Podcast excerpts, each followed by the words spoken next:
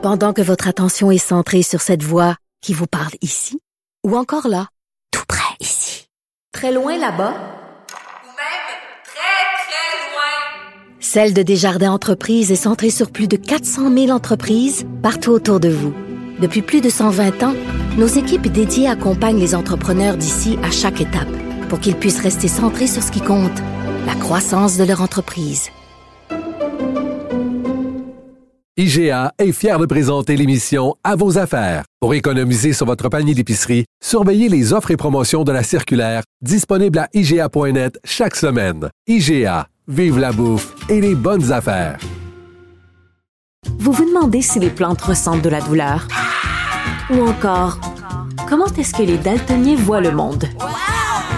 Le balado en 5 minutes est pour vous. Explorez la science, l'actualité et l'histoire en un temps record. La Feu, en collaboration avec le gouvernement du Québec, est fière de propulser la série Balado en cinq minutes. Ne laissez pas les questions sans réponse plus longtemps. En 5 minutes, disponible sur l'application et le site cubradio.ca. Richard Martineau.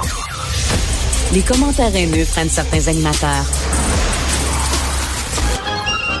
Martineau s'en régale. Yves Daou est euh, directeur de la section argent, Journal de Montréal, Journal du Québec et de Québec. Écoute, Yves, calvaire. Air Canada, euh, les bonis, les salaires, tout ça, ça bondit. Là. Ça va tellement bien, cette entreprise-là. Ils ont dit, on se donne des AFF, on se donne une augmentation de salaire. Ben, là, Richard, c'est que à tous les années, ils sortent la fameuse circulaire de direction qui affiche tous les salaires des, euh, de la rémunération des hauts dirigeants. Et juste te rappeler qu'en 2023, Air Canada là, a engrangé, tiens-toi bien, 2,28 milliards de, de, de profits. Et, euh, et l'année précédente, il avait perdu 1,7 milliard. Fait que là, évidemment, ils ont rétabli la situation parce que les gens, après la pandémie, ont commencé à voyager. Évidemment, tu sais très bien que Air Canada est dans une situation de monopole et donc ils peuvent charger pas mal plus les prix qu'ils veulent. Puis quand tu regardes les prix des billets d'avion, c'est normal qu'ils fassent autant de profit. Mais là, écoute, le PDG, là, toi, aimerais-tu ça, avoir une rémunération de 12 millions de dollars? Et là, il a reçu une prime, tiens-toi bien, de 2,6 milliards euh, millions, de dollars euh, en, deux, euh, millions en, en 2020. Attends, une prime de 2,6 millions. Millions pour son rendement. Donc, mais là, ce qui est encore plus intéressant, Richard, c'est celui qui est responsable des affaires juridiques. Là, son, sa rémunération a augmenté de 21% Et quand je pense à ça, ah. le, celui qui est responsable juridique, rappelle-toi que Air Canada a, a été contesté en cours il y avait une décision de l'Office de transport du, du Canada qui avait octroyé une pénalité de 2000 dollars à des citoyens de la Colombie-Britannique parce qu'il y avait eu des retards de l'avion d'Air ben Canada. Et Air Canada avait décidé d'aller contester en cours ben pour 2000 pièces. fait que, attends une minute, là, ils, ont ils, ont donné une prime aux gars qui finalement contestent pour pas aider les citoyens. Au lieu de les rembourser, lui, il veut rien savoir. Tu sais, c'est incroyable. Quelle entreprise hallucinante quand même, Air Canada. Puis, puis, là, bon, écoute, euh, c'est une augmentation de 7,6% pour tout l'ensemble des, euh, des primes, salaires et avantages sociaux consentis à cinq patrons. Et évidemment, Richard, je te rappelle quand même que le PDG, M. Rousseau, qui suit des cours d'anglais depuis... De français. Écoute, là, ça va. De français, qui suit des cours depuis deux ans ne parle toujours pas un français fonctionnel. Nous, là, ça fait trois ans qu'on demande une entrevue en français, puis on l'a toujours pas. peut-être qu'un jour, là, quand il va partir à sa retraite, il aura peut-être le temps d'apprendre le français. Je suis désolé. Ouais, c'est ça. He just doesn't, he doesn't give a damn. OK? C'est ça, c'est exactement ça. En terminant, Jean Chrétien qui part en croisade pour l'énergie nucléaire.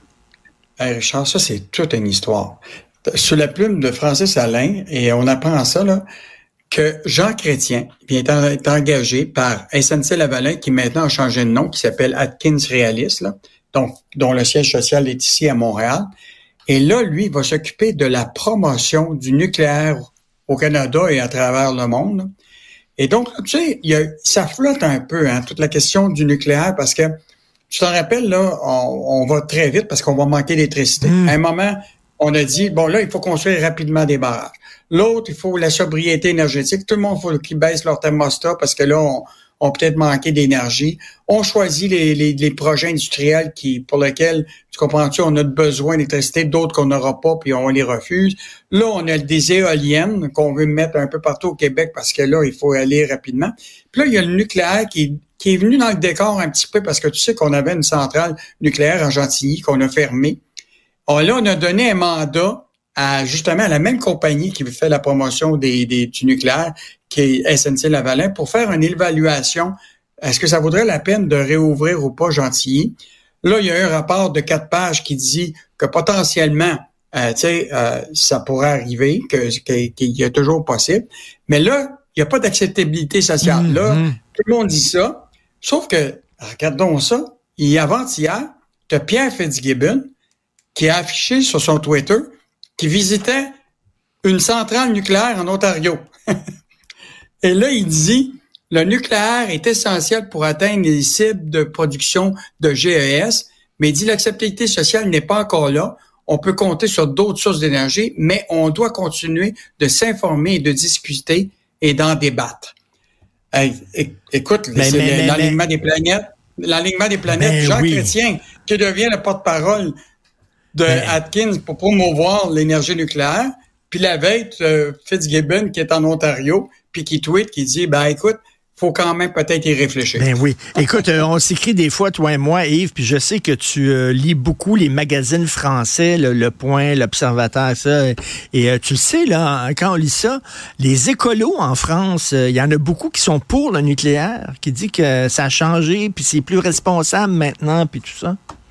Mais là, l'affaire, c'est qu'ils s'en viennent avec ce qu'ils appellent, puis c'est pour ça que SNC-Lavalin est- fait la promotion de ça, ils s'en viennent avec des mini euh, Centrales. centrales nucléaires, des petites. Mais évidemment, on n'est pas dans un contexte comme l'Europe. L'Europe euh, tu sais, n'a pas l'hydroélectricité. Ben oui, c'est Le ça. problème, c'est le gaz naturel. Ben, le gaz naturel, là, Ils ont la pas- guerre qu'ils ont avec la Russie, on n'a pas le même enjeu. Là. Ben c'est ça, ils n'ont pas le Ben- choix. Moi, dire, là, j'aimerais pas euh, vivre avec euh, à côté euh, une mini centrale nucléaire. Je me ferais pas vraiment triper. Euh, merci Yves, on se reparle demain. Salut. Salut bonne journée. Salut, au plaisir. Bye. Merci à l'équipe formidable avec qui je travaille à la recherche, Florence Lamoureux. Merci beaucoup, Florence, à la réalisation, la mise en onde, Jean-François Roy. Il y a aussi Jean-Philippe Leroux. Merci beaucoup à vous deux. Et ben, on se parle au prochain épisode.